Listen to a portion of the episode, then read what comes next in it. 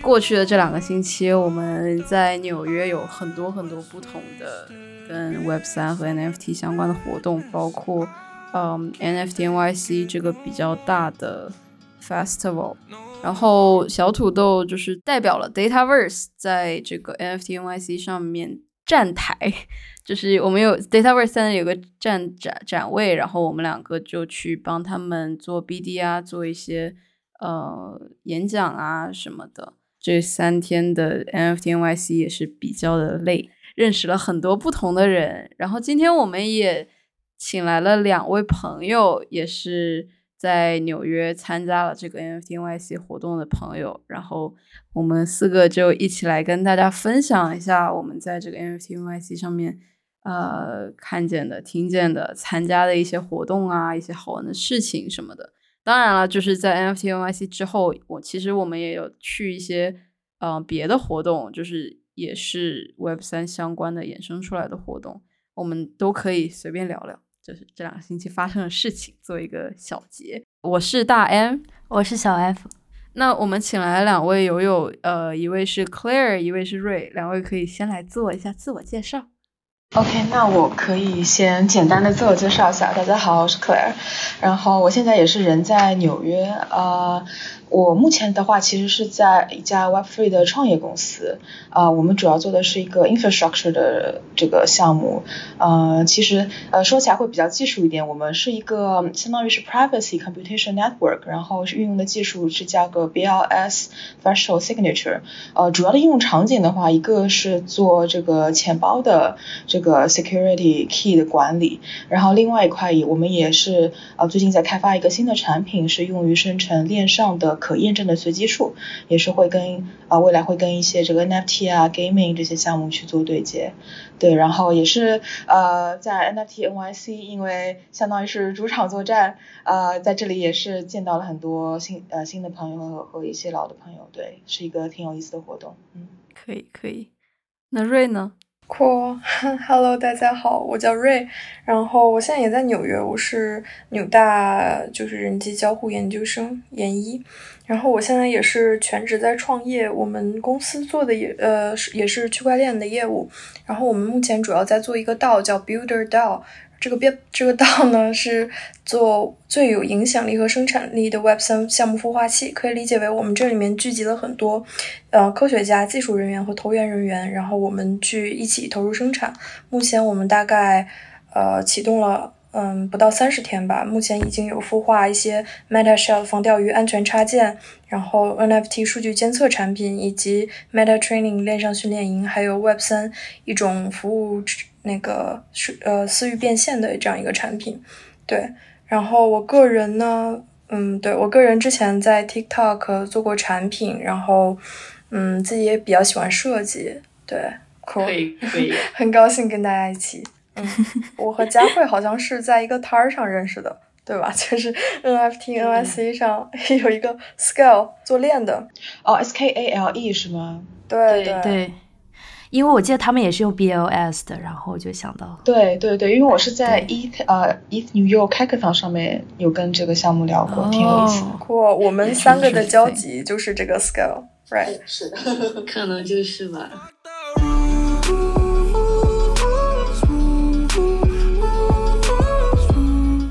那我们先从 NFT NYC 开始吧，就是讲讲对于 NFT NYC 整体的感受是什么样子，然后就是你们自己在 NFT NYC 上面参加了什么活动啊，或者是做了些什么之类。NFT NYC 对我来说，它是我 officially 参加的第一场就是区块链的活动嘛。我觉得就这短短几天对我来说是一个非常。嗯，有巨变的一个一个一个体验吧，就是不管是我在就是会场上看到的一些项目，然后包括我认识的人，其实还是我觉得认识的人给我带来的改变最大吧。认识了非常非常多的投资人，还有在很多朋友从一七年开始在 ICO 开始入局区块链，然后做一些。看到很多人在做基建，也看到很多人炒币直接财富自由，然后又看到很多人在做 Layer One、Layer Two，然后很多人在做 NFT，反正就感觉是一个啊，就是区块链宇宙。然后我还认识了那个 ERC 七二幺的 author head author 叫 William，、嗯对，就非常非常爆炸，信息爆炸的一周。嗯嗯，我们也是，我们也这么觉得。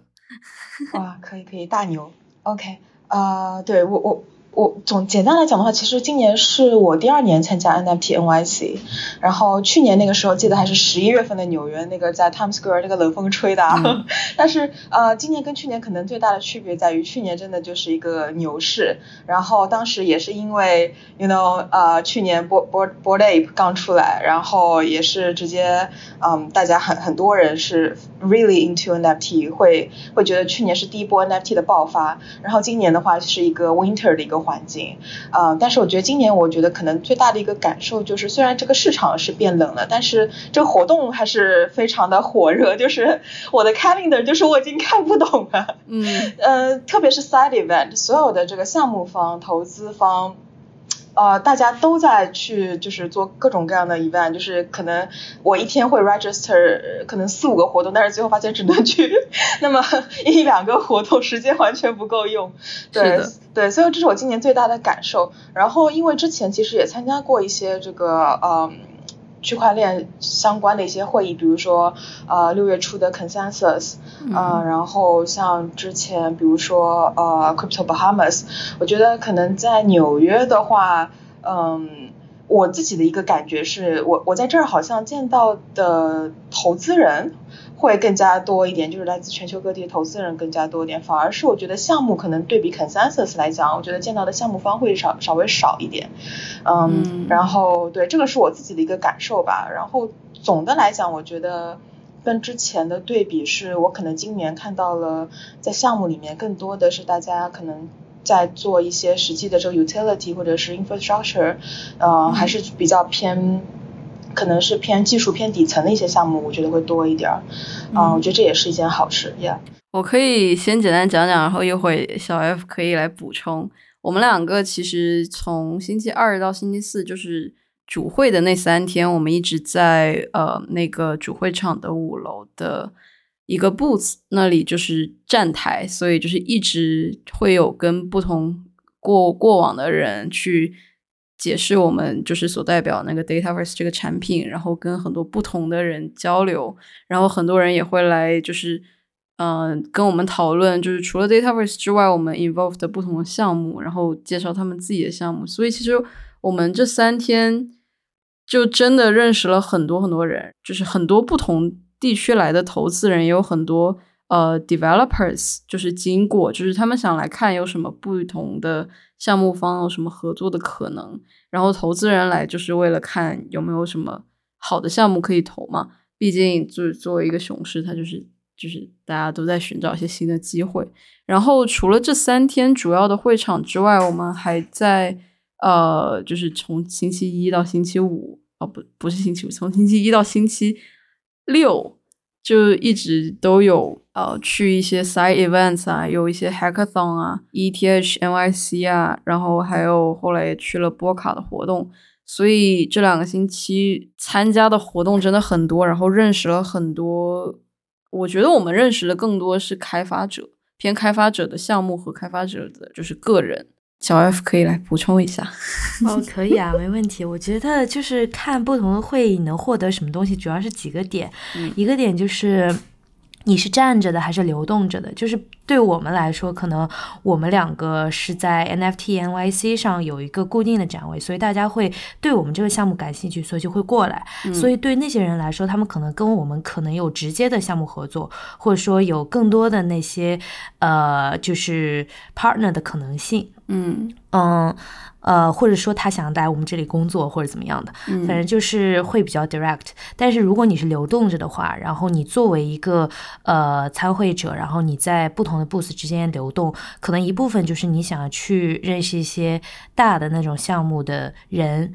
呃，比如说一些大的公链啊什么的，然后看了之后有什么生态方面的合作，然后另外一方面可能就是发现一些有趣的小项目，然后看些小项目有什么创新，或者是一些做技术的，呃，它底层上有什么呃很有意思的一个呃 solutions 这些。然后第二个就是我觉得这跟你选的项目或者说你选的这个活动是有关系的，因为就比如说 NFT NYC，包括这些的 consensus，有一些呃除了主会场之外的一些 private events 或者是 side events，呃，会有一些 registration 的限制，就比如说你得是呃，比如说 Doodles 的 holder，你才可以去 Doodles 活动，就类似于这些，或者是你得是 BTC Wells 才能去一些 BTC 相关的活动。然后，然后所以就是呃，包括客观和主观上的一个选择吧，也会让你觉得这个参会的体验可能是不一样的。然后，可能对我和呃大 M 来说，我们会按照自己的兴趣去选一些活动，然后。后可能未必是那些真的 holders 的一些活动，但是一些很有意思的小的 events，比如说跟 metaverse 相结合的，呃，就区块链和 metaverse 相结合的一些活动。然后另外我感觉到那个 NFT NYC 的一个点是它的一个多元性，就是它会更加的像一个大杂烩一样，就是跟纽约这个城市还是挺像的。嗯，然后 consensus 的感觉就是给我一种很多大项目的集合，然后。呃，有可能会遇到一些大佬，呃，但是 NYT、NY、NFT、NYC 就更加的像那种小项目的集合，然后就是那种百花齐放的感觉。然后其实去年十一月份的时候，呃，我虽然没有参加那个 NFT、NYC 的主会，但是也去了一些 side events。然后，嗯，感觉就从 side events 的感受来说，其实差不多，就是大家都蹦迪，然后蹦迪的同时 network 一下，嗯，这样子。嗯，整体上就是这样。嗯，确实。哎，我很好奇，因为我们去了很多不同的 side event，就我想知道大家就是在主会场就赚了些什么，然后在 side event 然后去了一些哪一些，因为大家可能去的都不一样。OK，呃，对，我可以先说一下，因为其实我今年并没有 register 主会场的活动，只是借朋友的 pass 上，我也进去逛了一下，所以我其实今年更加多的是参加这个 side event。然后，其实，在 side event 里面也会分不同的类型吧，因为我正好是我做的这个项目有跟其他一些 project 合办一个 side event，嗯，然后另另外我也是。因为主要的时间都在泡这些大大小小的活动，所以我觉得我总结下来可能有这么几类吧。一类就是像刚才啊小 F 讲的，就是一些针对 holders 更加多的是这种 party 的形式，像这个 A Fest，呃，然后也是正好是有朋友带带着进去感受了一下，真的就是 I mean 看演唱会 party 的这种感觉。然后另另外一类的话。更加多的是这个 to builder，或者说是这个 to creator，嗯，它可能是一一一种，可能像是个 mini hackathon 吧，会有一些这个 panelist 来了，呃，来来来来去有一些 talk，然后之后加个 happy hour，然后其他的可能就是一些比较零星的这种 cocktail，呃，net network party。对，然后我觉得我可能印象最深的，当然这这里要 share 一下我们的这个 project，是因为我们自己办了一个呃 side event，就是呃就是我现在 work on 的这个 project ARPA 跟啊 Manta Fala 和一些其他的伙伴一起有办一个 side event，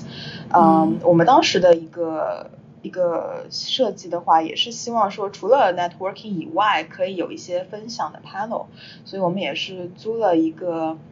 有这么一个小的 stage，然后呢，啊，做了两场 panel，就是请了这些 project 大家的一些 co-founder 啊，去去聊一下他们对于未来就是整个行业和这个我们自己自己的这个纵向的这个 sector 的一些看法。然后呃，之后的话是一个 happy hour networking。我觉得这个就是怎么讲，相相对于纯 party 或者说是纯 cocktail 来讲，觉得嗯还是可能大家会有不一样的收获吧。对，哎，A Pass，因为我们两个都没有去，然后你觉得它啊好玩吗？APAS，yeah，，对我主要就是去了晚上的一场，就是呃呃也是追星追追星来的。哦，Madonna 是 World of Women 吧？那场我也去了，呃，也是看，也是追星追到了。对，我觉得 NFT NYC 也是个追星周，就是从 Snoop Dogg、Eminem、Madonna，呃呃，Chainsmoker 到国内的吴彦祖、冯德伦、伊能静，太夸张了。对，就是追了一圈。哎，冯德伦天晚上我去了 Ape Fest，然后就是在那个天天台也是就是。人人人挤人的节奏，就是大家不停的往舞台那边挤，然后即使开演唱会，我觉得就是个露天演唱会，因为它是在呃 Pier Nine，对对，在码头的楼顶，然后当天还有点飘小雨，嗯，然后每个人其实就是都还挺 chill，就是在那儿呃 enjoy themselves 那种感觉，大家也没有在意 networking，就是来这边看演唱会追星的。哎，我有看到很多就是那种 merch。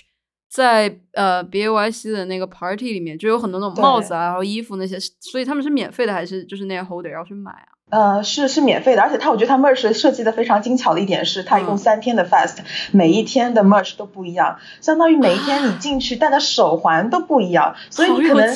对到第三天你会看到一个人的手腕上面戴了三个不同颜色的手环，就知道哇，这个人可以每天都来。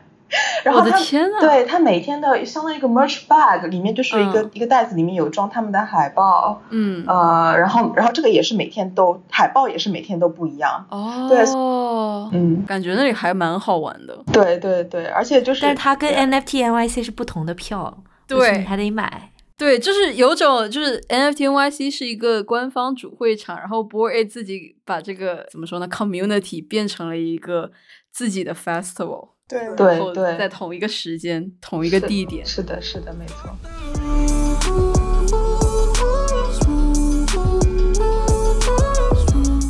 对，哎，说到波卡，我其实刚才没有讲，其实我们在那个 NFT NYC 之后，又去了 East and NYC 和那个 Polkadot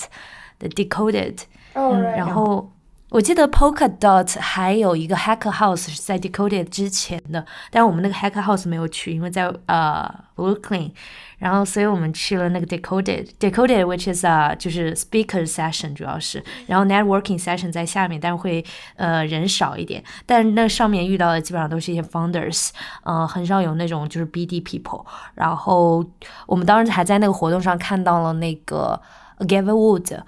他是真人来那个纽约，就是演讲了一个对对，然后就技术还是挺牛的。他用的那个东西叫 Spree，是一个新的一个就是 Version Three 的一个跨链的解决方案。但是那个方案好像还在呃前期的阶段，它没有它没有正式的发布。对，我觉得波卡就是那种技术特别厉害，但是生态好像没有。特别起来的那种感觉，然后 Claire 不是说你跟那个 Manta 他们合作吗？你们自己也是 build 在波卡上面的吗？哦，倒没有，呃，Arpa 它其实是有自己的一条相当于 Layer One 的链，然后就未来其实也是比较 chain agnostic。呃，当时我们办的活动确实跟 Manta 包括 Fala，呃，都是在波卡上面的。我觉得对他他们做的事情。都还是挺有而且就是我发现，就波卡也是一个非常团结的生态。嗯，就是之后他们好像在欧洲，在德国那边还有一个比较大的 event，大家都会去。对。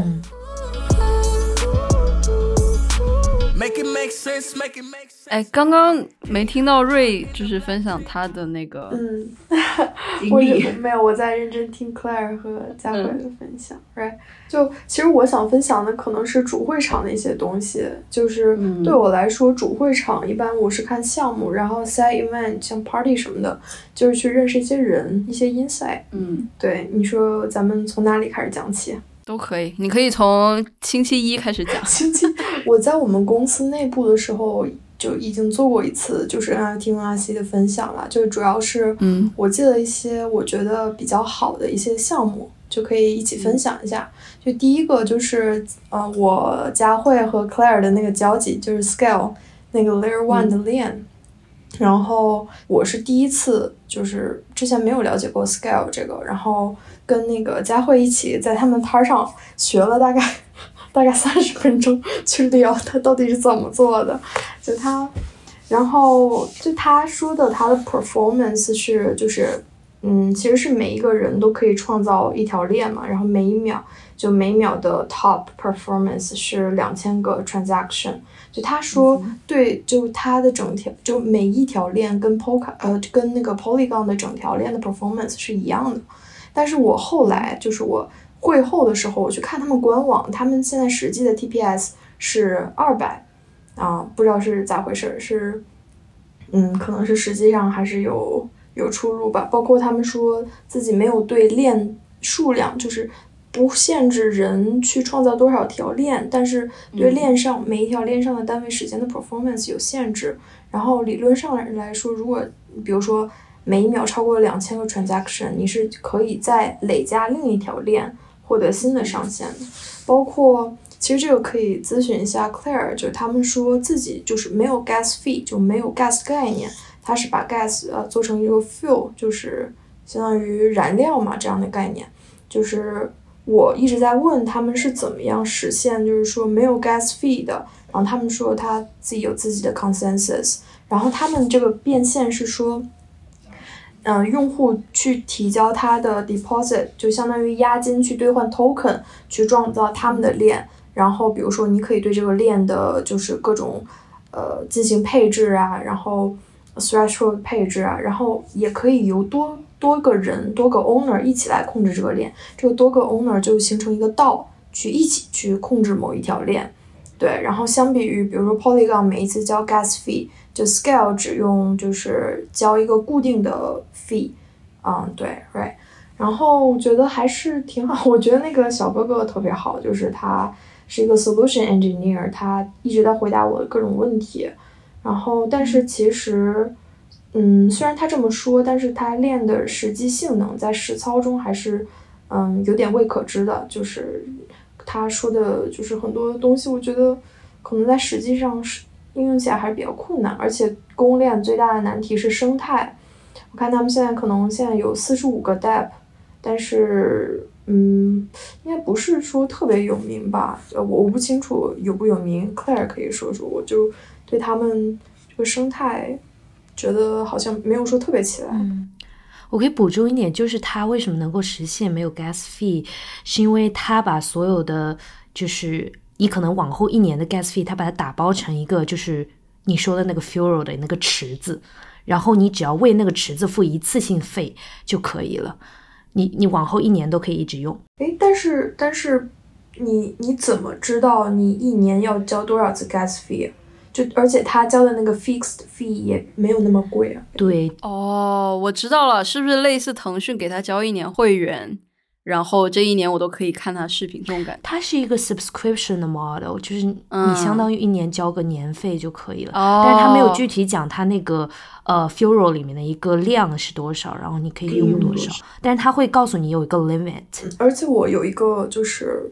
嗯，当时没有。特别明白的点是，他在说他的 fuel，就是说他没有呃 gas 嘛，它是 fuel，它这个 fuel 是 recycled，呃 rec 就是可循环的，就是呃当你当用户在这个链上进行交易的时候，他会用这个 fuel，但是这个 fuel 它会回回还到这个 fuel 的池里面，然后继续去赋能。我不知道它这一个池子到底是就是怎么样。我我我加了这个人的 Telegram，然后我每一天我想到什么问题，我 一直在问他。对，这位哥，呃，他是一个很擅长把技术性的东西讲的你听懂的这么一个人，然后他特别喜欢用那个就是画那个产品原型图来给你讲，所以这是一个特别好的适合就做客我们英文播客的这么一个人。嗯。我就想问一下 Claire，对于就是我们刚才那个 scale 的那个看法是什么？对，其实我跟他们接触的也并不是很多，他们因为在 E 呃 NYC Hackathon 上面有个 booth，嗯所以就是简单的聊了几句。我觉得他就是他就是这些所这些 value proposition 都是我们现在对于 Layer One 的一个理想的状态吧，就是 high throughput，no gas fee，low latency。对吧？呃，但是我觉得他可能就是我在跟他接触的过程当中，他如何实现，或者说他的这个技术路径，其实我觉得我也没有特别的理解清楚。就是因为他，我觉得我对我对于他的理解应该也是一个，至少。是是一个 one of the scaling solutions 吧，然后 比如说在 NYC 我们看到这个 Optimism 和一些这个 ZK 的项目，他们其实呃技术路径就会解释的非常清楚，但是对于 scale 的话，我觉得我这块也是需要打一个问号，所以我也不不好意思就是呃评论太多，我只能说呃我心心中有很多疑问，这个他们是如何实现这么美好的图景的呢？可能当时在公司的那个人，他 他只是 solution engineer，他不是真正在参与那个链的开发。对对而且就是我觉得我我个人的看法就是在区块链的这些嗯就是呃技术当中。我觉得就是从从项目，我觉得它它的技术可以分成一个 spectrum 吧，就是真的非常 hardcore 的技术的，我觉得还是做公链的这一批人，嗯，然后可能说，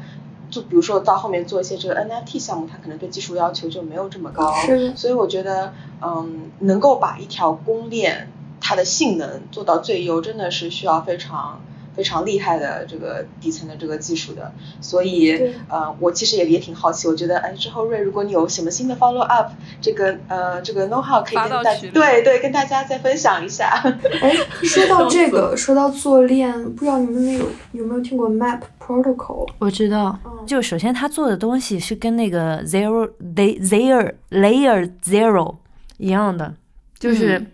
也是做跨链解决方案的，然后当时我跟他们那个 C 呃 C O O 聊了，然后聊了之后发现他们想做的事情就是他们自己是一个 relay chain，你可以把它当做有点像 Polkadot，但是他们呃跟 Polkadot 不一样的一个点就是 Pol Polkadot 还是想做自己的生态的，就是他想要别人去在它上面 build，想要在它上面发展 parachain，但是 Map 是属于那种他自己去牺牲自己的一些特性去呃符合其他任何 chain 的一些特性，就是他为了能够去接接住，比如说呃所有的 EVM 链和 non EVM 链，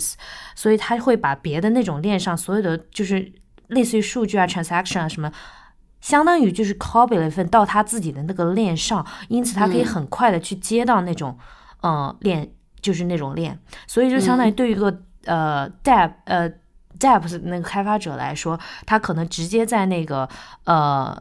map 的那个 protocol 那个那个链上去开发一个东西，就可以直接接到其他任何链上了。就他们当时给我讲的一个技术 solution 这个，然后我又我又问他，你们跟那个就是。呃，比如说 Layer Zero 啊，跟那个 Axler 啊，然后哦对，说一下 Axler，就是上次我们那个说 Consensus 上面一个比较好的一个想法，其实他早就大家应该都知道了，就是他他那个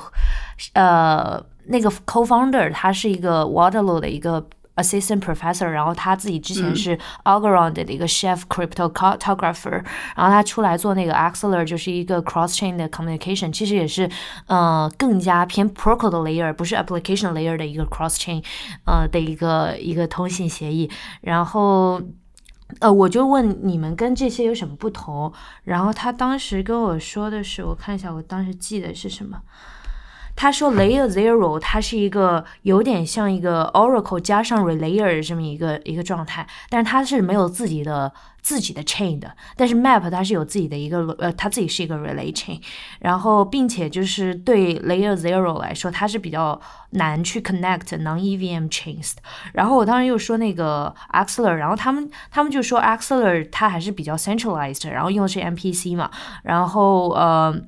然后他们的意思就是说，他们自己的安全认证方式 like clients，which is 像那个另外有一个叫 Da Davinia，也是用那个就是 like clients 去去做的。然后，但是我当时有一个问题忘记问了，我就我的意思就是说，你比如说你去 connect 不同的 chain，然后不同的 chain 上你所有的呃包括 data 包括什么都 transition 到你的这个链上，那你会不会太 heavy？你自己是储存在一个什么样的上面的？这个这个问题我没有问。然后另外他说他们是一个很 secure 的一个一个链，我倒是我倒是不知道他们他们。的那个 secure 程度是怎么样？所以这个我也是很难去说。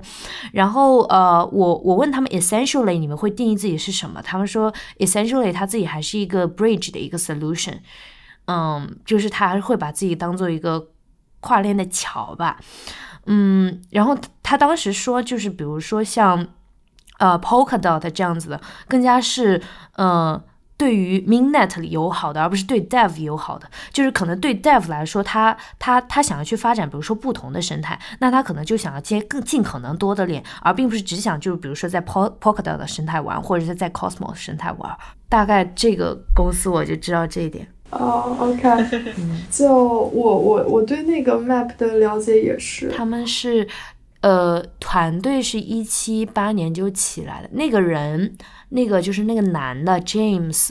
嗯，他就说他们一直就在 work on 这个 solution，然后，然后我当时问他这个 solution，他这个技术门槛究竟多高，他也没有跟我说，但是根据我后来跟他的一些聊天，我感受到了一个点，就是他的技术门槛未必有多高，但是他需要花很大的人力物力去做这件事情。你想想看，你如果要去接每个 chain，你就要得把每个 chain 的那个那个。那个特性给摸清楚，你把每个线上的东西都移到你这个链上，从而可以让他们接上。所以我觉得这个可能是一个，呃，即使别的公司想追，他也要花时间追的这么一个形成的技术壁垒，而并不是说像那种真的很 hardcore 的一个技术而形成的技术壁垒。嗯，等于是有人在给他们搬砖，然后这个砖不是不是一时半会能搬完。我觉得他们做跨链还是我理解还是挺 hardcore，而且它的一个愿景。我理解啊，他们是想解决，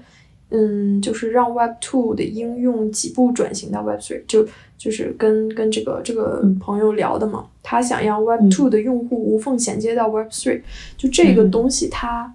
它非常有价值。就我不管我我现在不知道它具体能实现到哪一步，但是这个方向我觉得是一个大的方向，就包括在熊市也是，就是降低这个 Web Three 的门槛，一定是嗯。就未来的一个大趋势，包括其实我们自己做产品，其实也会也会愁很多应用场景，它它因为比如说上链，因为呃 MetaMask 钱包啊等等，这个这个让用户的怎么说，就是操作成本非常大，理解成本也大。对，对我我同意这个愿景还是挺美好的，但是 again 就是跟我们之前那个 scale 的那个想法一样，就是。我真的不知道他技术水平究竟如何，像不像他吹的那样的好？但是我看他们那些 deck 写的倒还不错。这个对我，我想我想 echo 一点的是，就是身为一个 non tech background 的人，想要真的去 evaluate，呃，这到底是人家吹出来的呢，还是他真的是有能力实现的？真的是一个一个一个一个很大的痛点，至少对对于我来说，嗯，对对，但是我觉得可可能。我觉得这这里面肯肯定，我觉得，因为我自己也是有有有有深入参与到一些项目，觉得真的是就是一个 idea 跟它最后的实现当中是有这个。至少还是很有很长一段路要走的，嗯，包括就是嗯实现的过程也是一点点迭代的过程。可能说目前如果说他 maybe 只只只完成了他当时 promise 的百分之五十六十，但是我觉得如果他有有一定有个比较好的开发流程，嗯，他有比较好的一些技术人员，他是有办法一点点迭代，然后把它做到可能百分之八十九十这样子的。嗯嗯，是。我们可以，我们可以往下一个话题。我感觉我有好多好多想分享。你说，你继续继续，请请，就需要你这样。就还有一个项目，我觉得你们应该知道吧，叫 Deeper，它是 Web 三网络 VPN 一个硬件产品。就简单说一下，他们是做硬件，好像我听啊，就是背景介绍，硬件矿机产品起家。然后目前他们的一个主营产品是一个去中心化的 VPN，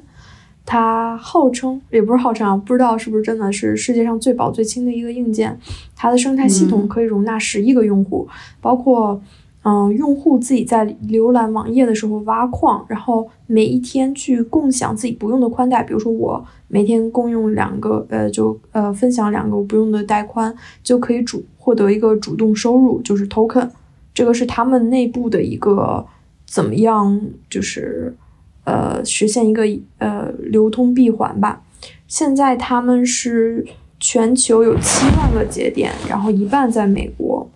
嗯，呃，应该是是一半以上吧，忘了，就反反正很多在美国，目前没有竞争对手。不过他们现在业务范围不不涵盖大陆。嗯，然后我我其实我聊这个聊这个产品，首先就是我在会场上我会自己去看项目嘛，去聊项目。嗯，当时是两个 marketing 的朋友，就是在在在那块儿，然后了解一下背景，然后后来在一个 side party 上认识了他们 CEO。他们 CEO 是是一位女性，就我我这个话题又想延展到就是区块链的女性啊，就是我我非常敬佩他，就是包括就是他怎么样从从以前的这个以前的产品做到现在这个这个地步，就我很很钦佩，当然没有时间跟那个女 CEO 聊嘛。但是就未来有机会的话，还是想去去看看她是怎么样，就是实现自己的这个路径的。嗯，对。哎，刚才你们讲到 Deeper 这个项目，让我想起另外一个 Helium，因为讲到是一个共享 network。我想说，它跟 Helium 之间的差异，这怎么好像不一样？H E L I U M，Yeah。但是刚刚他提到的这个 Deeper，它是个硬件的，对对。啊，Helium 也有，也是一个硬件，也是它也有硬件，然后它也是 Share Hotspot，然后你摁它的 Token。对啊，所以他们会是竞品吗？Helium 应该是一个很成熟的链了，已经，它是，它是链吗？这个对。Helium 是很早很早很有名的一个项目，而且它的技术很厉害。对对对，很牛逼。嗯，我可以看一下他现在排名，排名四十四吧，大概是 market cap 现在一个一个多 billion，厉害了。对，因为我觉得我觉得 Helium 是真的把这个呃 Web3 的 use case 给走通了，是就是产生正的外部相关性了。而且我还知道另外一个项目，它其实跟 Helium 的 business model 也有点像，也是我我挺喜欢的一个项目，叫 Hive Mapper，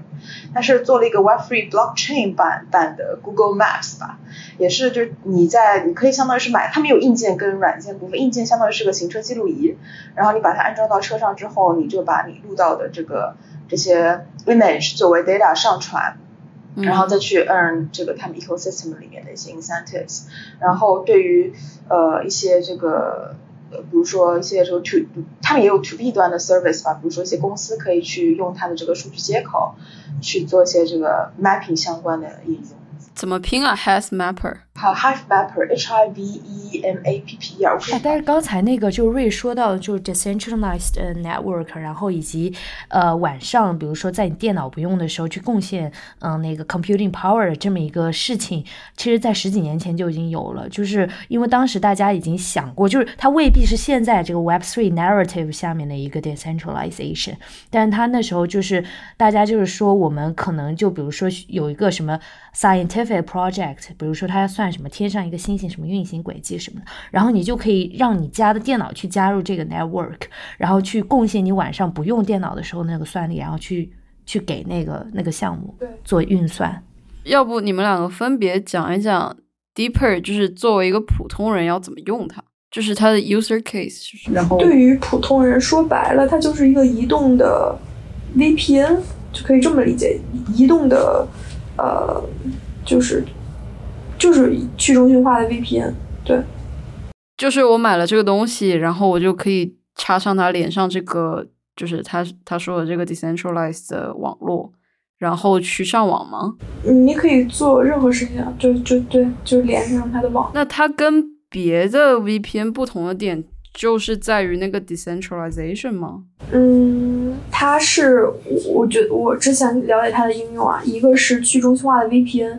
零美元订终身订阅，就是你不不需要钱，你只要买了这个硬件产品，你就可以直接使他们的网，这是一点。第二个，没有没有任何广告，甚至是 YouTube 广告都都阻止。第三个是就安全嘛，就是 VPN 嘛，就讲究企业级安全，就是跟其他 VPN 一样的。第四个就是区块链挖矿，就跟区块链相关的，以及什么即插即用零配置，就比较简单的这种。哦，嗯。那 Helium 的话，就是 Claire 和小 F 可能更知道，就是那如果是 Helium 作为一个普通人要怎么用它呢？嗯，我觉得它最它最简单的应用，它其实是一个 Hotspot，就把你家的 WiFi 在你有剩余的 bandwidth，就你不太用的时候，就是作为一个 Hotspot 为周围的人去提供这个网络接入，从而你去 earn 它的这个 Helium token。Helium 这个项目在我们那个呃整个播客的第一期。就讲过了，对，当时说它是一个 community network，嗯，我觉得还挺有意思的。我们可以之后做了更多 research 的之后，再把详细信息加进来。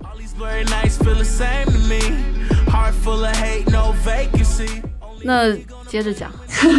下一位，下一个就是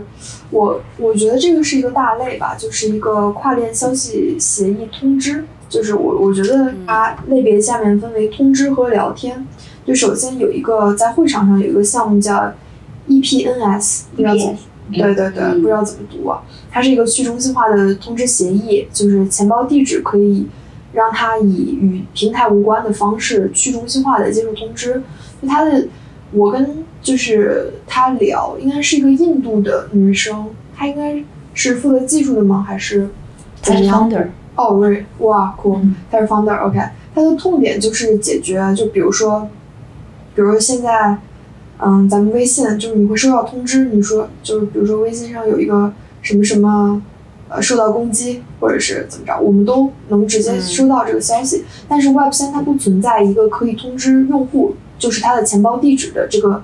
机制。就比如说咱们用钱包签署了一个什么什么平台，如果那个平台被攻击了或者怎么着。如果咱们不刷推特或者是不刷什么 Discord，我们是永远都没办法知道这个东西的。然后它这个这个就解决了，就是说重要信息，比如说重要事件或者是需要用户操作的要求，以及区块链运营到期，还有一些协议遭到破坏，要在就是也直接的去去 deliver 吧。嗯然后我在就我看这个的时候，嗯，我觉得这个是就很 make sense 的一个场景，对，就是它的这个。嗯就相比于后面我看到，可能后面我会提到一些项目，我觉得它上不上链意义不大，就是完全 Web Two 的东西，就是照搬到 Web Three。但是这个产品我觉得还是有一定的应用场景的，包括其实他们就这个通知是一方面，就是呃还有聊天，聊天的这个，比如说像 EtherScan 聊天，还有 Swap Chat，当然和这个通知并不是一个。嗯，并不是相同的，但是这个聊天也最近很多人在做。嗯，对我其实很想问一下，你们觉得就是不同钱包地址之间的聊天这个事情本身是成立的吗？为什么我感觉就是没有这个必要呢？就是我我觉得是这样，就刚才我说的这 EPNS，它是通知，就是通知，我觉得是有必要的。嗯，对对对。到聊天，但是你如果要做 notification aggregator 的话，相当于你只要再加一层 layer，然后把这些每一每一个地方的那个 data 收集到那个 layer 上就可以了。就是它不是一个，我觉得技术上没有一个非常大的一个壁垒，它是做一个 aggregator 的事情，对对对它没有涉及到跟这个链非常强的一个交互。嗯嗯，一个应用场景，嗯，解决一个应用场景的问题。嗯，对，我觉得这个的话，我可以补充一点，就是说不同钱包之间的聊天，我觉得聊天本身。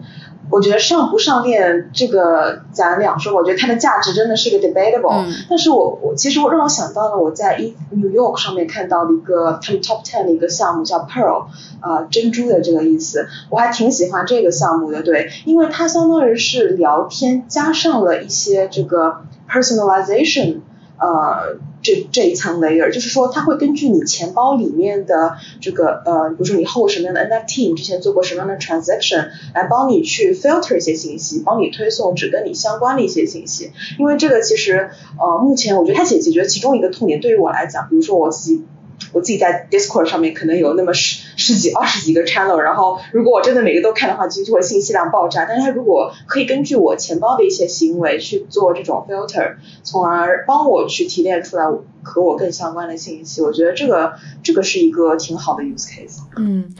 我刚才想到两个点，一个点点就是你说的把聊天和 personalization 结合在一起，就这个会让我想到，其实你呃，不管你线上以钱包的身份，或者是你别的方式去接入这个链上，你是你你要确认的是一个身份以及你这个身份相关的 activities，就是。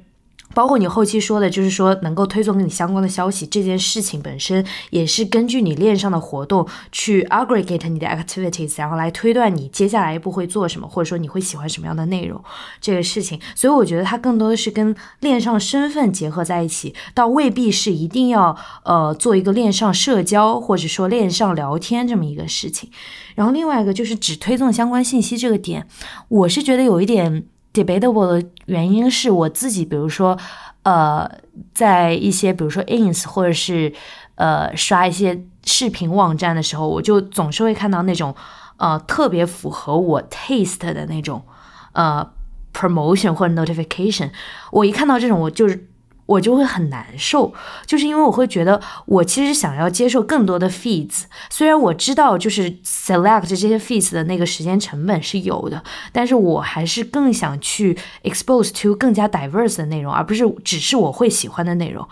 我觉得一直往这个方向走，会让我觉得特别不 Web three。我觉得就是怎么说，就涉及了我们上次不是讨论过 Web 三的 advertising 这个事情吗？对，就是这个事情其实不是并不成立啊。如果 Web 三它想要去中心化，就是如果你愿意去 disclose 你的 privacy，如果你愿意把你的一些链上的活动公开出来的话，这个事情是可以的。但是如果你没有这个前提的话，不管你是 notification 还是 communication，我觉得 notification 倒是可以做的，communication 是比较难做的。对对对，我本身对 privacy 这个，也就是因为我现在做的这个项目，就是可可以是用来做 security 和呃和 privacy 这一块，所以我觉得 basically privacy 它是一个去扩大这个使用场景，去 onboard 更多 user 的一个前提吧。因为其实 blockchain 本身它是可以 guarantee transparency，但它 not guarantee privacy。很很多人其实是需要是是有这样的需求的，因为，嗯，因为如果没有 privacy 的保护的话，这些被被 hack 这些或者说是他去利用你线上的数据去去去做这个 manipulation，其实是还是相相对而言比较容易的，这个是可以说是嗯大家去加入 Web3 的一个 barrier 之一吧。对，所以我觉得刚才小 F 讲到的加入这个 privacy layer，actually。我觉得它是个 must have，like in the future。嗯，然后就是讲讲到这个 personalization 跟信息茧房这个 dilemma，我觉得目前为止 Web two 也没有克服这个问题。我觉得它可能，I don't know，maybe in Web three，呃，如果说它的这个经济模型不是以广告为基础的，那么也许说这种精精准精准推送就是推高 ROI 的这个 incentive。会跟 Web Two 会有不一样，但是我觉得这个也是个还挺挺挺值得探讨的一个话题。嗯，我觉得不太可能，就是直接消失，就是广告这个部分，因为就算。不是商业上来讲吧，就是就算普通生活里面，就是 marketing 这个事情就是一直存在的。它甚至可以说它是在你的人类进程发展一个很大的部分。嗯，而且我觉得 Web Three 另外一个未来的趋势，可能我觉得跟 Web Web Two 有点像的是，它也会引入更加多的 AI 和 machine learning。嗯，因为现在很多这种呃 AI 和 machine learning 的开源项目，在 Web Two 里面，它是辅助 creator 去针对性的。为粉丝创造一些内容，那我觉得未来这一点也会在 Web Three 的社交，甚至 NFT，呃这些呃就是 content generation 方面会有所应用，所以我觉得未来可能 personalization 加上 AI machine learning 这一些，也是可能是一个不可避免的一个趋势吧，对我个人的意见。嗯，是的。我我刚才突然想想到瑞说的，就是那个 Web Two to Web Three 的，他让我想到了一类的项目。那一类项目就是你直接用 email address，你去 sign in，你就可以由一个钱包，它自动的给你创建一个钱包的地址，然后就相当于那让那些就是本来习惯于只用 email sign in 的人，可以直接 on board 的那个区块链的一些应用。这种我还是看到挺多的。然后包括之前呃那个 Taurus。呃，wallet 就是我们当时不是碰到那个 Nanatic 的人吗？嗯，然后他们说，为了让更多人去使用他们那个区块链的游戏产品，他们会直接让用户去用那个 Taurus wallet，因此他们可以用一个 email 进行一个 sign in，然后由这个呃 custodial 呃 custodial 的一个 wallet 去帮帮你创建一个钱包地址，从而指向你的链上身份这个事情。然后另外就是我们当时 Delivers 旁边的那个呃 booth。就是做 NFT Pay 的，他们也是就是类似的一个，他们有类似的一个钱包，但是他们核心是做就是你用法币去买 NFT 这件事情，which is 像那个 Moon Pay，但是他们好像就是说，呃，可以直接用信用卡买。嗯，对对。是的，就是 GameFi 就很多很多人都在做，就是无无感知钱包这件事情。就是现在我们 MetaMask 那么重一些助记词啊什么什么，其实它门槛是非常高的。就现在越来越多的人在，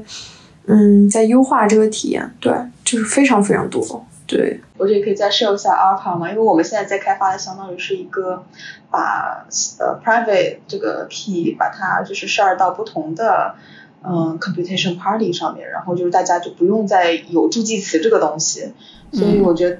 Yeah, can totally get it。就钱包这个东西真的门槛太高了。是的，而且我还要把助记词记在一个随时 有可能丢的纸上。是的。然后这件事情让我想起了我小时候，因为那时候还有一个叫保险箱的东西，就是你得把东西放到保险箱里面。我感觉现在很少用那个保险箱。对，小时候那种街边的呃小卖部还会卖那种密码本子，然后你你在里面写那种东西，你还可以给它上个锁。对我，我当初还专门研究了一下，说，哎，为什么一定要有这个助记词？跟 private key 跟 public key 这之间到底是个什么样的区别？我觉得要我我是属于那种如果我不不研究清楚，我也不太敢使用这个产品的人，所以当当初还真的花了我很长的时间。我觉得对我来说，我是觉得一旦涉及到就是跟链上然后有关密码的东西，我全都是要纸面。然后最好是 offline 去操作的，对，你这个比较聪明。对。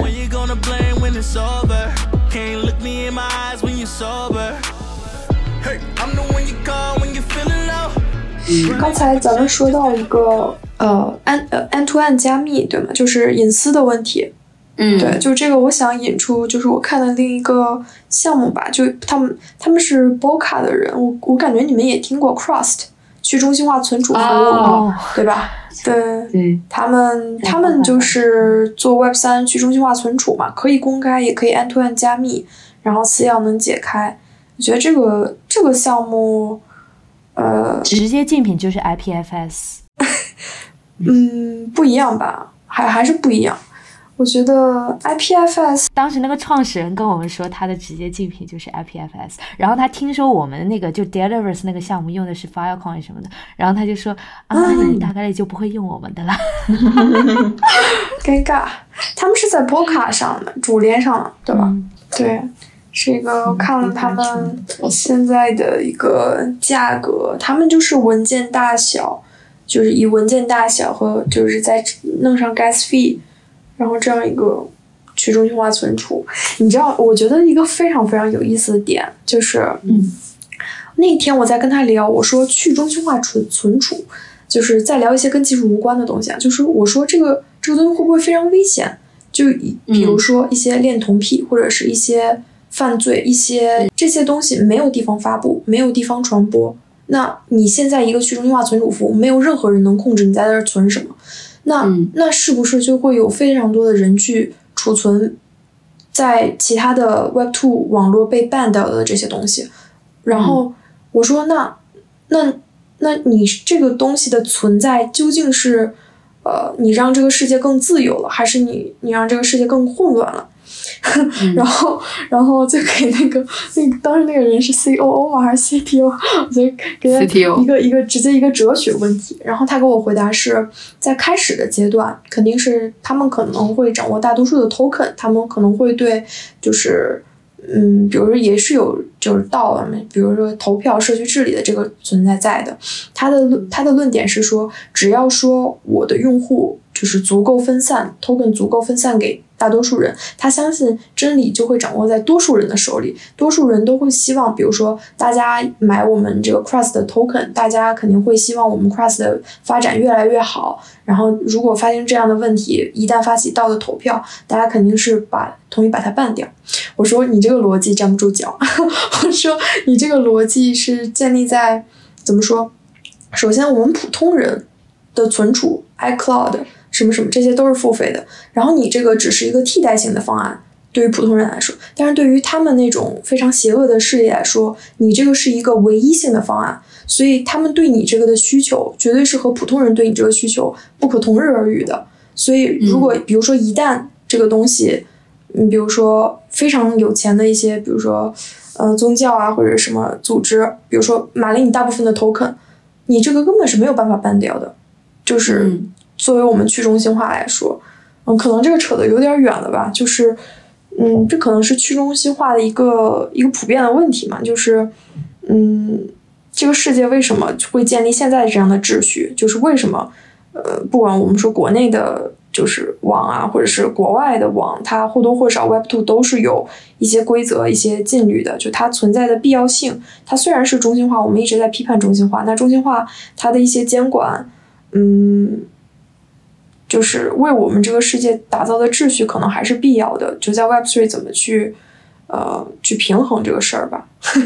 一个比较我觉得是比较有意思的话题。我觉得其实是非常必要的一个讨论，因为其实之前在 crypto 出来的时候，crypto market 我们知道有大家都是在炒币，但其实有很大一部分是利用这个机制来洗钱，所以其实有很多就是犯罪的怎么说呢？可能性不能说可能性，就是其实被利用。对去中心化，某种程度上它好像是一种绝对自由，就是。你不受你的存在不不不不会经过谁的许可，你也没有任何人可以磨灭你的存在。对，我我刚才想到了几个点，一个点就是你说那个自由的那个点，是因为我们之前有过一个类似的讨论，但是是。我在上一个法律相关的课上的时候，大家就说，如果你绝对支持言论自由，那如果这些言论自由真的伤，就是有一些，比如说虐童的一些东西，或者说伤害到了一些群体的话，那你是不是应该还要支持言论自由？然后，呃，这个我觉得就跟你刚才说的，就是呃，如果这个去中心化存储被用来做一些比较邪恶的目的的话，那我们是不是还应该支持去中心化存储这件事情？嗯我觉得可能不同人的观点不一样吧。我可能观点就是说，我还是想要有一个选择的权利的。但是这个工具本身它可以是 neutral 的。我需要就是呃，也不叫有人去教育我，但至少我需我如果被教育成为一个正直的人，我一定会用工具去做一些有利于这个社会的事情。然后呃。第二个就是我想到那个，其实去中化存储并不是说把你现在的存储系统都替换为它，因为去中心化存储的那个计算成本还是挺高的，你不可能把所有的数据都存上去，所以你一定是把最 essential 的，然后最重要的，比如说你这个 infrastructure 的一些最底层的代码，它可能占用的空间比较少，但是它非常的重要。然后它只要 crash 了，就是你一个中心化的一个节点，或者说你中心化搭的一个云，它 crash 了，就就绝对不能运作的，就类似于这些非常 essential 的东西才会存到那个去中心化存储上面。所以我觉得 personal user 的话，嗯，对于每一个 ordinary 的 personal user 的话，去中心化存储更多是一个就是，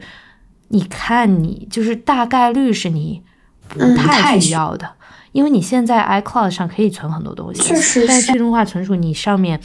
嗯，你可能存个多少 GB 的东西，它就已经很花钱了。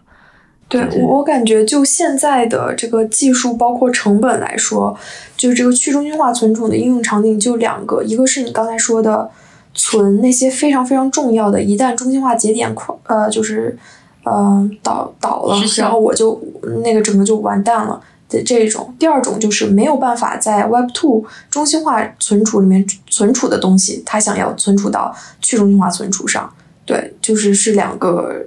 嗯，比较比较主要的场景吧，对，嗯嗯。但这么听下来，怎么有种感觉就是？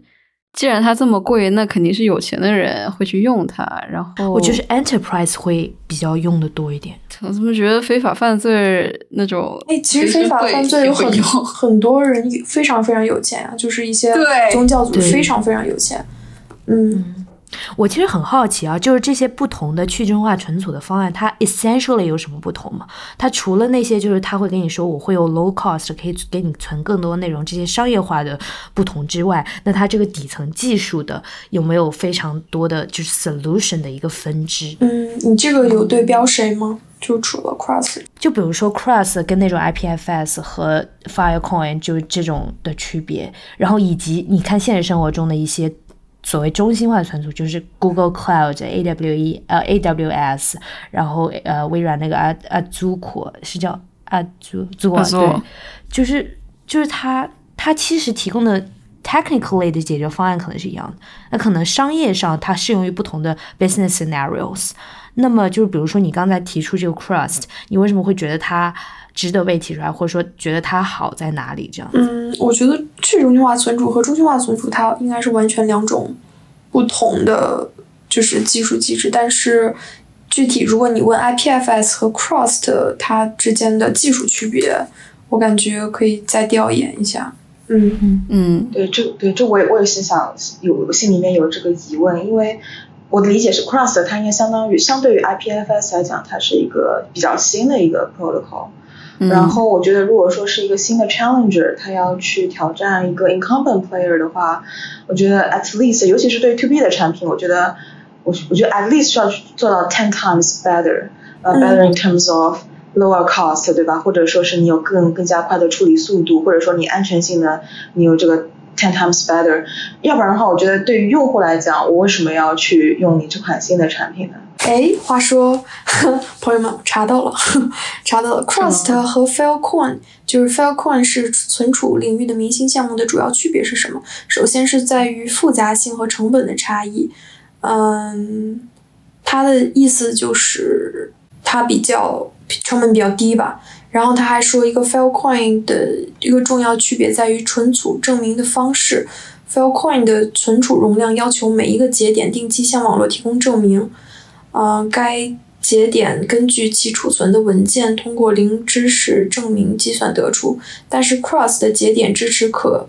可信执行环境 ETT 技术，它可以在本地检查文件，并且定期生成 ETT 签名的工作量。到底是 TEE 还是 ETT 啊 TEE TEE。哦呀，对，我因为我之前我只研究过 TEE，没有听说过 ETT。啊，我刚刚 ETT，sorry，对 TEE。哦呀，是，所以是 TEE。它不需要那么复杂的零知识证明，降低了一些技术呃计算成本和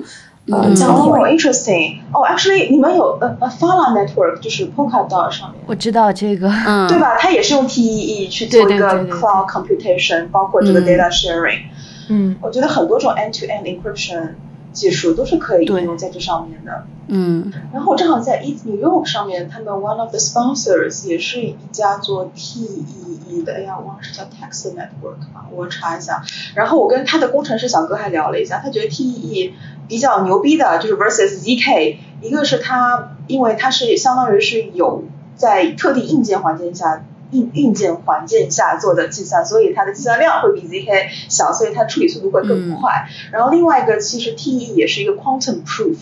就如果说未来这个计算机的算力达到一定的程度，ZK 貌似是有被破解的一种可能性，但是 TE 就会更加安全。对，就是哦我我这几天还刚看了那个 QCP，就是那个啊那 QCP 叫什么？后量子后量子密码学，就是他说那个现在就包括像 ZK 这种东西，它一旦用后量子的方法方法去破解，是有被破解的风险的。对，那 T 一就不会被破解吗？呃，也不是，也不一定。我觉得这个作为一个 non tech 的人，我觉得也是需要 进一步需要研究查一查。呀。呃，不能不能人家说什么我们就信什么，是吧？确实 我也觉得。确实，哎，我还发现了一个，就是也是一个 end to end 呃那个 encryption 的，是那个就是这个公司，这个 Skiff，这个 Skiff 它是一个就是做呃 Web three 时代的 email 的，哦，interesting。Web 3时代的 email，email 嗯上链的必要性是什么？我当时其实没有太懂它它到底在干嘛，所以我就是发给大家看一看，因为我怎么觉得这个东西是就是有种做给非法犯罪人人士用的？他们这个 Skiff 特别牛逼的点是，就是团队超级牛，是之前 Coinbase 的 CTO 出来做的。哇，然后，呃，里面有一堆 Stanford 的人，嗯，就那个他还没做这个东西的时候，好像就投了被投了很多钱，好像是。投人。但是我真的不太清楚他们到底在干嘛，就是我是这嗯，怎么说呢？作为一个 email 的 user，我觉得我的 email 好像也没有我觉得我 email 挺好的，讲真。就没有需要 private 的必要。而且 email 本来就是它是一个开源协议，就是如果 essentially 有人想要去 hack hack，那就很简单。对，嗯，hack 了我也没有什么钱在 email 里面。也确实。可能一些这个 I don't know private data 变成一种 data leak，这个可能嗯就把你 data 打包给卖了。啊，可以减少我的这个 email 就是收到垃圾邮件的风险。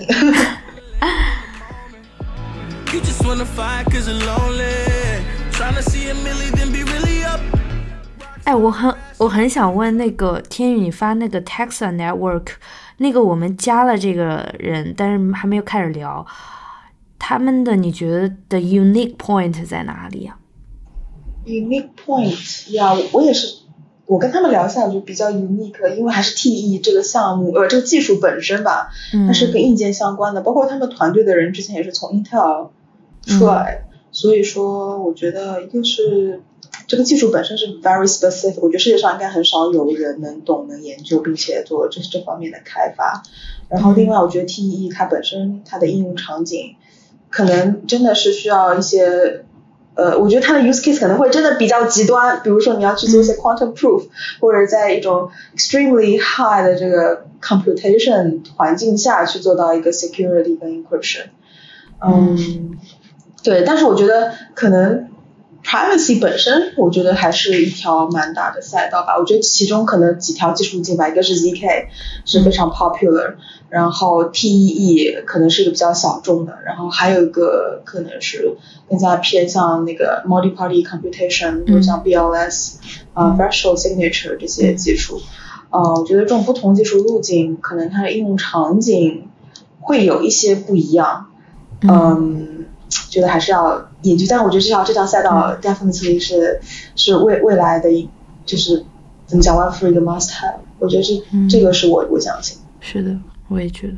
我就知道那个 MPC 更多的用在 social 场景，因为我看到好多那种 social communication 的在用这个，然后那个 ZK 可能适用于那种打包存储的那种场景，对，一次性的，对，然后更加多用在 scaling 上面，对。对，不过话说回来，我想到 Manta 它的 zk 应用场景还挺不一样，它是相当于是一个 private swap，是这样子的。我之前 我去我去跟他们聊过，哦，然后就是那个我我我不知道他们到底在做什么，你知道吧？就是就核心他们是想要做一个就是呃自己是想成为一条链，然后让别人能够在那个。用它这条链去拍拍 privatize apps 那种感觉。I see，那这个不就是 Mina 吗？对，我也觉得很像 Mina，我也觉得超级像 Mina。对，但是他们又 build 在那个 Polkadot 生态上面。他们说是从那个 Polka Polkadot 生态开始，这个。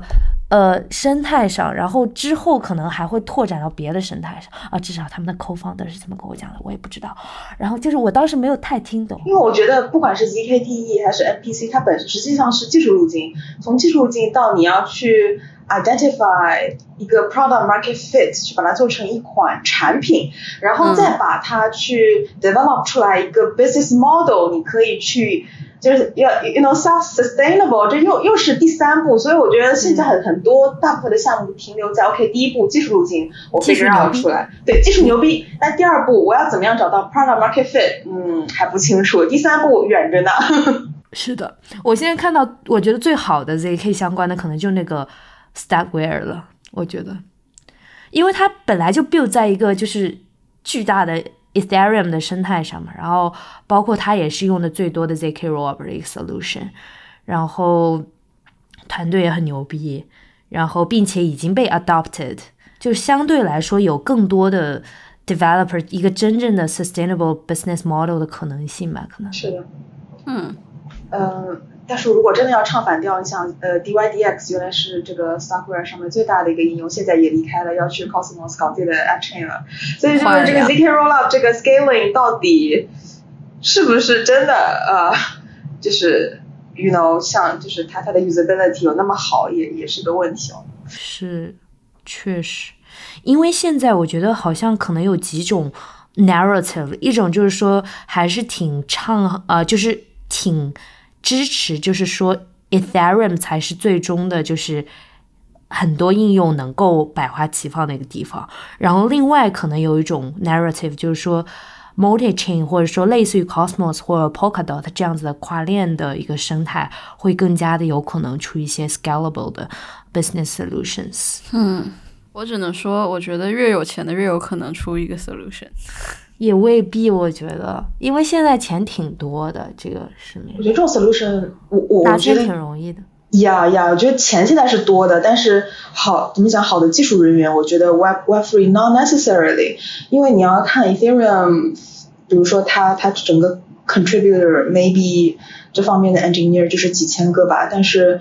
随便一个 Web Two 的一个大厂，maybe 它就可以跟整个 Ethereum 链的这些 engineer 的数量就是相抗衡了。包括现在其实你要说世界上最聪明的这些 brains，他们在还是在 Web Two，在 Web Two 对吧？Work on AI、ML，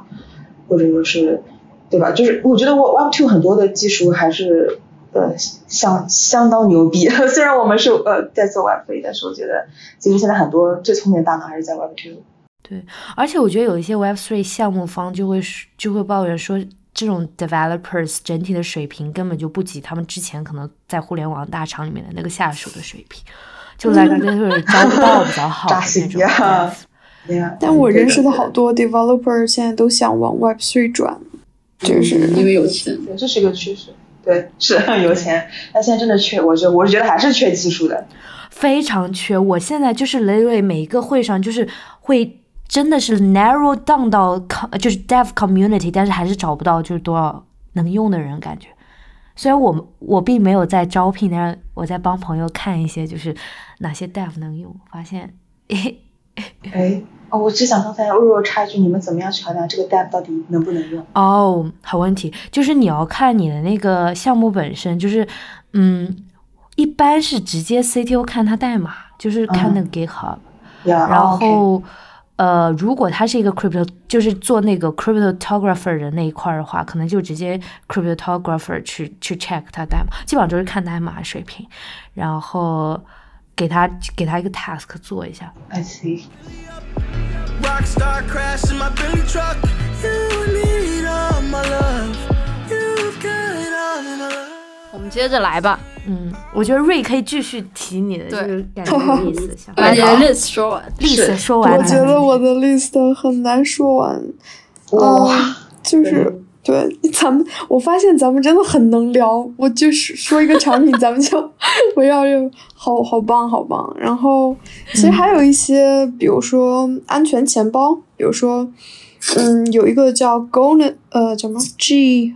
怎么拼？怎么怎么读？G N O S I S Safe。哦哦 Gnosis。，Gnosis，Gnosis 很很早的那个就是项目了 Yeah 它本来是一条链，然后他们基于那个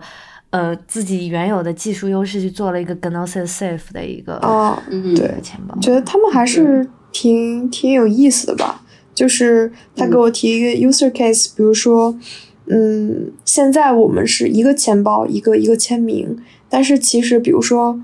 嗯，我现在想一个应用场景啊，就比如说这个公司一个一个事情，比如咱们四个人是股东，这个事事情要我们四个人多重签名之后，这个事情才能执行，才能生效。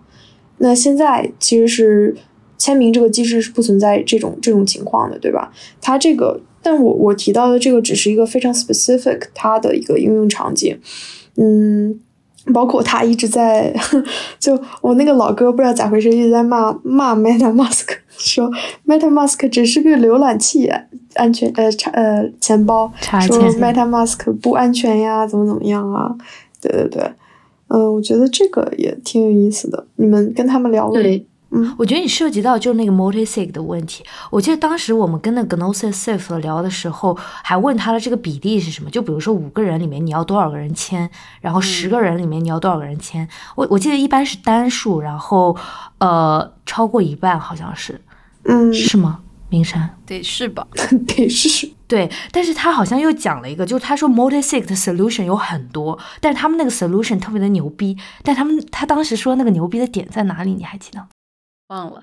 哦，但是我记得，哦哎，，我想起来，我想起来了，我想起来了，就是他说有两种解决方案，一种解决方案是把，比如说你五个人里面需要三个人签名，然后把这三个人的签名打包成一个 group 的签名去签。呃，另外一种方法就是那三个人的签名你一个个的去签。哎，我理解的传统意义上的 body sig 好像是第二种，就是每个人都分别签一个，就相当于你做一次 transaction，三个人签付三份 gas fee，然后你可能说的你第一个那种 solution，maybe is a better one。我觉得这个有点像是 NPC wallet，因为 basically 你是把一个 private key share 到不同的这个不同的人那儿，然后嗯。每个人自己 hash，然后 hash 出来之后，其实他们每个人不存在自己有一个 private key，他都不知道这 private key 是什么，然后再再再再，如果你是达到了一定的 threshold，比如说百分之六十、百分之这个七十的人，然后 generate 一个 pri private key 去做这个。哦，好像是你说的这种，嗯，对，嗯，是这种，对，那那我理解那个转嫁是那个通过 NPC 而不是 multi sig 来做。哦，哎，刚才查到那个 Gnosis 确实是就是在 Gnosis 链上的一个一个钱包，因为 MetaMask 不支持他们这个链，对他，然后他嗯。自己去做了一个链上的钱包，然后这个钱包除了 MetaMask 的功能之外，还有就是拓展的一些功能。嗯，我觉得可能是这样的，就可能每个链它想追求的一个性能以及要求别人去使用它的那个 function 是不一样的。就是比如说有些人他可能追求安全，他就去用的这是 Gnosis，、然后有些人他追求就是 gas 费低，可能去用的那个 Polygon 或者什么的。然后可能他们呃不支持 MetaMask 的原因，可能是觉得它不是很安全，所以想自己 develop 一个一个钱包。嗯这无疑增加了很多很多壁垒嘛，就是链和链之间的这个 钱包，嗯，但是的确，我跟他聊的时候，他是支持 MetaMask 钱包的。你知道，就 MetaMask 可以作为他钱包签署的一个 owner，就比如说我的 MetaMask 可以作为第一签署，然后你的 Gnosis 是第二签署，这样子。嗯对，就看它应用场景吧。因为我聊到的一些，比如说呃一些机构性，比如说一些金融机构，他想要去做 DeFi 的一些交易，那它本身机构的这个钱包就需要有非常高的安全性，因为毕竟它这个 high stake you know。但是作为个人来讲，往往 MetaMask 就够了。对，是的，是的，虽然 MetaMask 也会被盗。出几次。都不安全。瑞，你继续。对，其实还有还有很多，我觉得 在以以我们这个高质量聊天，嗯、其实我我还哎要不我们可以就是下次再约一个时间聊 Part two 对就是可以或者定期聊一聊自己看到对，我们可以定期，哎，我觉得可以，真的可以定期，因为真的可以定期。然后我再 involve 一些别的姐妹过来，我们可以这个 space 扩大。可以。Last night I lost all my patience. 瑞再说最后两个吧，这样我想说几个，嗯，我觉得没有那么好，但是我觉得可以抛出来，我们一起聊一聊。就是有一些东西，比如说，我不说具体是谁了，就是他们做链上数据分析的，嗯，可以理解为像 Web Two 的那种 Know Your Customer，就定向筛选 qualified 的用户。比如说啊，嗯，我是一个项目方，我用你一个产品，我可以筛选。嗯，必须钱包里持有 BAYC 一个以上 BAYC 的这种钱包，那我把这些钱包地址全部开白，它是做这个这样一个产品，嗯，比如说进行开白呀、AirDrop 呀、交易追踪啊等等的。嗯，我对这个的 concern，首先第一点，我觉得目前这个赛道非常非常拥挤；第二点就是，我觉得还是一个买方市场和卖方市场的问题吧。就是现在你卖 NFT，不是说你在挑谁 qualify 你去给他空投，当然这个很重要。但是比如说我是一个持有十个 BAYC 的用户，那我比如说别人用这个软件筛选，那其实我每一天会收到巨多无比的给我开白，那我真的会去买这些 mint 这些 NFT 吗？我不会，就是嗯，所以我不是特别理解它这个这个这个产品的应用价值。就包括你怎么样开，就是你怎么样防骚扰，就是对于这些巨鲸用户，大家都是每一天会收到非常非常多 airdrop，非常非常多的开白，你怎么去，嗯，包括就是，嗯，我觉得很多地方对我来说不是特别 make sense 吧，嗯，说到这个，其实我觉得这个很像呃 email 里的垃圾邮件。就是之前不是有过一段时间，有很多就是别的朋友钱包里面收到很多不同的空投，有很多就是垃圾产品、垃圾 NFT，但是它其实呃，比如说这个技术，因为我之前在 TikTok 嘛，做做商业化的，呃，你可以理解为大大家都是要做这个东西的，嗯必须要就是比如说。啊、我是一个广告投放方，比如说我我这个产品它就是针对北上广深的三十岁以上的女性。那有这个标签了之后，我把这个东西精细化的投放给他们，我是可以提高我这个广告的，就是就广告效果或者是转化率的。那但是我的问题是，现在 NFT，比如说你就算知知道了谁是你的目标用户。啊，你去给他们了，但是这个卖不卖得出去，还是在于你这 NFT 的故事有没有讲好，你你有没有引发大家 FOMO 呀，或者是是嗯怎么样这种？所以，我理解他为什么做这件事。其实我理解大部分人，我我后面还记了很多产品，他们把 Web Two 的产品直接就也不是直接吧，就是怎么怎么改吧改吧搬到了 Web Three。我的一个问题就是，嗯，你这个必要性是什么？就包括。后面我蛮想说，比如说一些，嗯，还有一个我不说名字啊，就是做 NFT 社交社区的，就他说可以基基于兴趣主题去参与，就是这个社区聊天呀，然后给给白名单啊、空投啊什么什么。其实我刚我当时就问他一个问题，我说 Discord 不不就能干这些所有事儿吗？啊，然后他说没有呀，我们是其实你从产品形态上对比。Discord 它并不是说专门为什么什么而服务的，但它的功能确实是能实现大部分的，比如说我们社区聊天，呃，线上语音聊天儿，呃，开白，呃，一些用一些机器人啊，然后什么什么的。然后我说，那你单独把这个东西单拎出来说，你就是要做一个这个这个 NFT 社交平台，这个意义是什么呢？他说他回答不了这个问题。对，我一般遇到这样的项目方，他们回答我问题说。Discord 是一个中心化的平台，它会偷走你的数据，所以我们是一个去中心化的平台，我们一定不会偷你的数据，也不会给你做广告。但其实你说到这个东西，我就想到我们刚刚不是在讨论那个，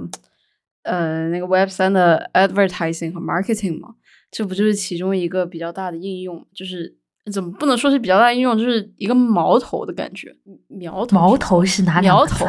苗头，一个苗头，就是你像现在就是在大互联网里面，就是根据你的用户数据去呃给你做一些推送，广告推送，然后增加这个呃曝光率嘛。那在 Web 三的对于这些 NFT 项目来说，就是通过这个呃 Wallet 的 AirDrop 来自？呃。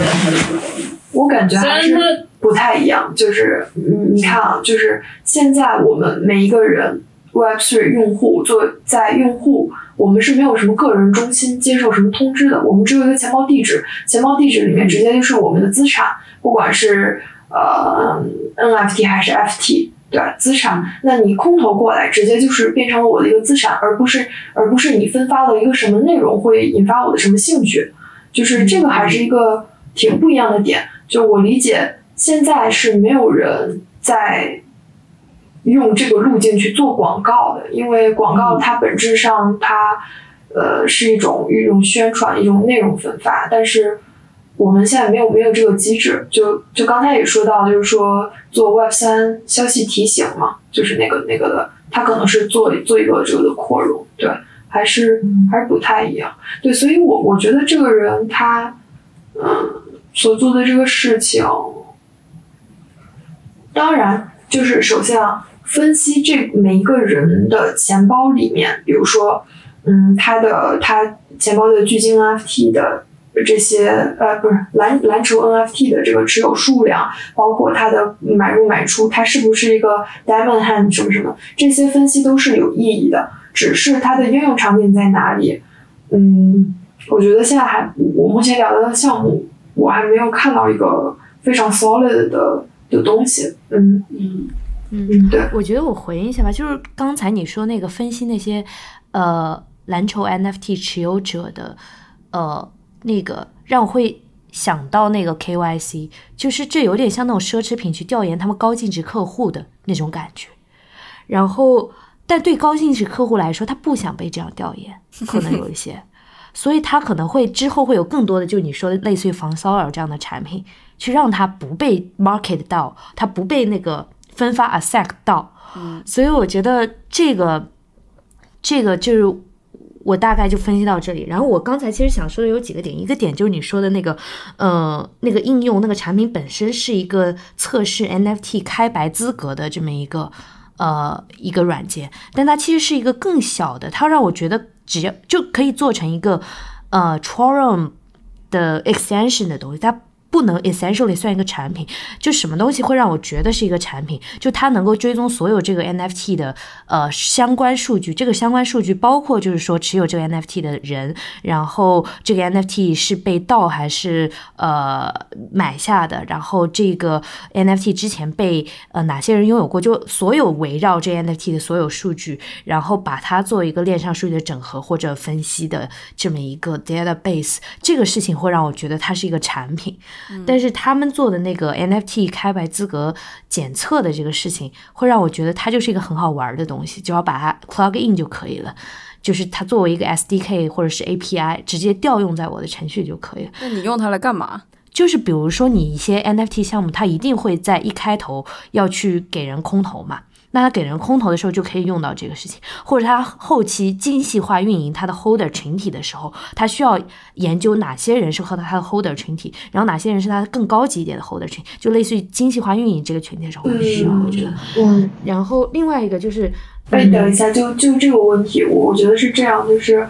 呃，比如说开白空投这个事情，就这个事件来说，你分为空投者和被空投的人。就是我理解空投者他的需求，那肯定是 solid 的。我我开来，我要我要选谁谁谁呃好的钱包。但是被空投的人，首先我根本你看我们现在买 NFT 是怎么着？我们 follow 他的推特，我们看他的 Discord，我们觉得哦有意思，然后进他的 Discord 开始干白，对吧？但是啊，我有一天我突然打开了我的钱包，哦，收到了三个呃白名单，so what？难道我就要开始吗？就是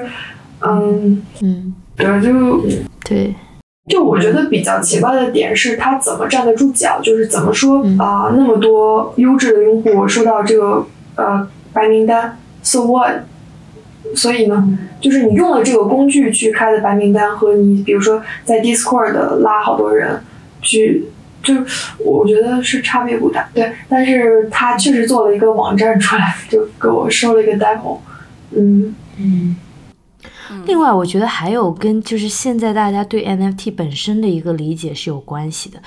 因为包括在整个 NFT NYC 上，我感觉大家对它理解还是局限于小图片或者三 D 一点的图片或者一些互动之类的，就很少有人真的把 NFT 运用到一个更大的场景，比如说它怎么跟你的一个身份。链上身份进行一个连接，比如说它怎么跟线下的一个东西进行连哦，到我倒是看到一些就是真的做 physical 的，或者是呃 connect physical to digital 的一些 NFT，但是呃，包括你刚才说的 NFT 开白这件事情，因为 NFT 本来就是一个挺小众的市场，针对你一些就是呃现在已经有的一些 Web2 的大市场来说，另外那个 NFT 当中开白这件事情参与的人也会更加的少一点。所以就是局限在这个 narrative 里面，反而会让大家，嗯，就是忽视了 NFT 可能真的会有的一些大的 liquidity 的场景，一些大的 use scenarios。对，没错。而且我觉得另外一点就是，如果真的非常 focus 在白名单，你永远都是。很中心化，to be honest，对吧？就是这些巨金永远可以 get access to all the top projects，然后你可能新的一些火热的项目，你看它的 holder 都是一些 这种 you know 啊这种非常大的这种 holder，我觉得它可能就违违违背了当初就是可能我们想要进入玩玩的 NFT，就是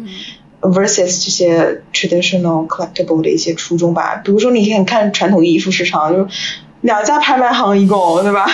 然后呢，这些这个这个这个 top artist，他他们永远都是局限在就是很很小很小很小批的一群艺术家当中。我觉得不管是就是未未来，比如说艺术界或者说是 NFT 界的一个发展，肯定是你要扩大用户群体，你要去 break the boundaries。所以我觉得呀，我我我我也是觉得可能你完全去。基于白名单去做一些产品，我觉得真的是不管是 这个，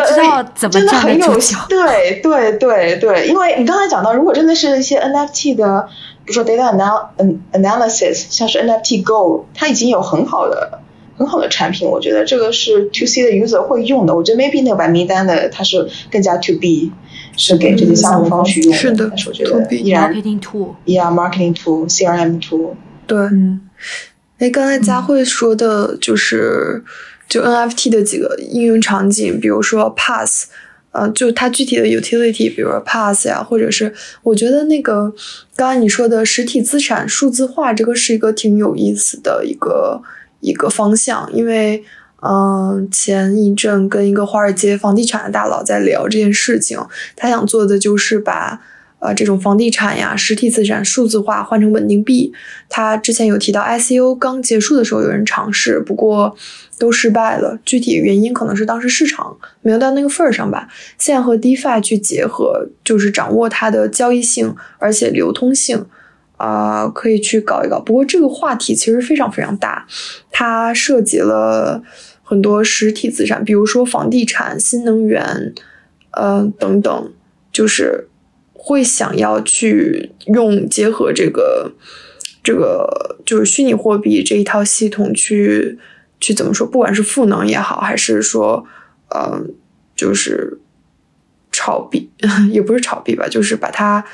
嗯就是新一轮给给炒起来，新一轮的潜能。对，这个是一个挺有意思的。嗯，相当于是增加流动性吧，我理解。对我刚才想想加一点是，就我其实最近也在跟一个想做 NFT 创业的朋友在聊，就是他们的一个底层的 thesis，就是说未来不管是 NFT 还是 Web3，basically 你要一个是要让更多的人进来，第二个是要让更多的资产进来，which is like more liquidity。然后我就我个人觉得可能你也是需要说让更多人花更多时间进来，所以就 NFT 就是未来刚才呃小 F 讲到的那些。utility 其实都是符合这三三三大块的一个趋势，或者说是符合这个 thesis 的，所以我觉得哎，可以可以。